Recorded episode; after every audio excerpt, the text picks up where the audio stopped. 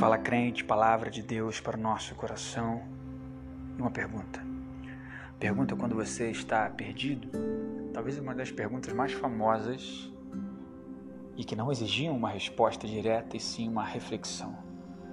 Diante de um discurso aparentemente duro de Jesus, ele vira para seus discípulos, os mais próximos, os que estavam sempre com ele. Mais ou menos diz: Vocês querem ir também? Porque as pessoas começavam a se afastar de Jesus quando aquilo que ele falava já não agradava tanto. Continuamos assim hoje em dia, não acha?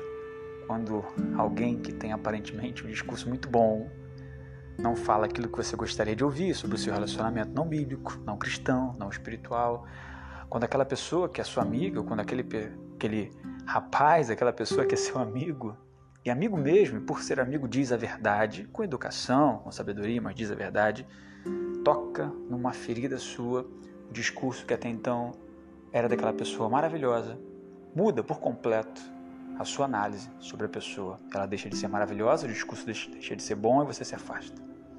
Quando as pessoas começam a se afastar então de Jesus, ele vira para os discípulos mais próximos e pergunta: E aí, vocês também querem ir?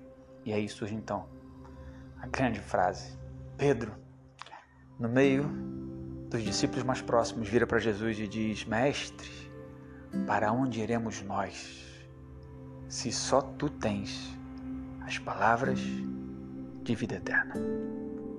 Isso está relatado no Evangelho que João escreveu, capítulo 6, versículo 68.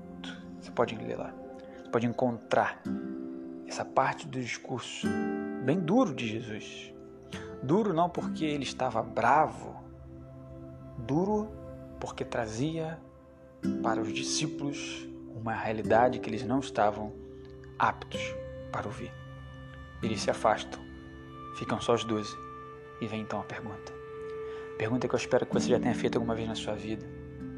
Para onde irei eu, se só Jesus tem as palavras de vida eterna? Você pode buscar, procurar, se esconder, disfarçar, fingir, mas em algum momento, naquele jogo da meia-noite, quando você deita sua cabeça no travesseiro e reflete sobre o que você fez na sua vida naquele dia ou na sua existência como um todo, se você realmente quiser ser sincero, você será levado a alguns becos sem saída, algumas circunstâncias e situações onde apenas Deus, através do seu único Filho Jesus, é a solução.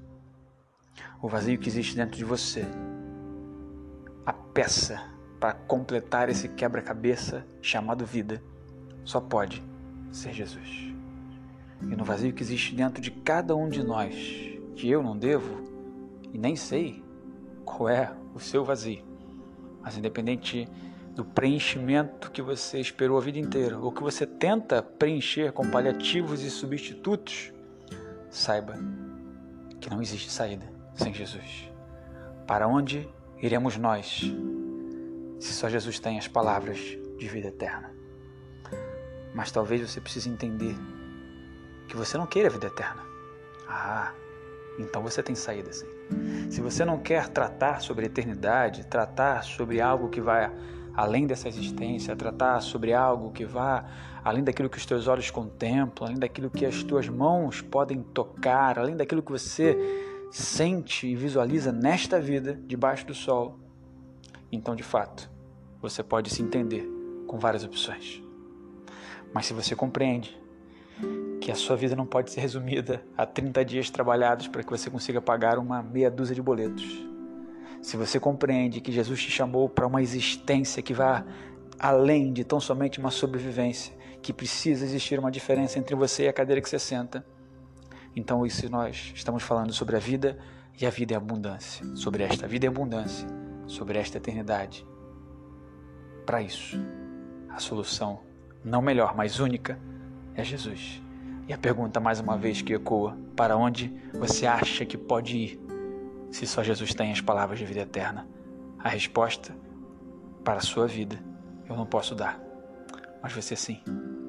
E que Deus te abençoe poderosamente, em nome de Jesus e com a vida eterna. Amém.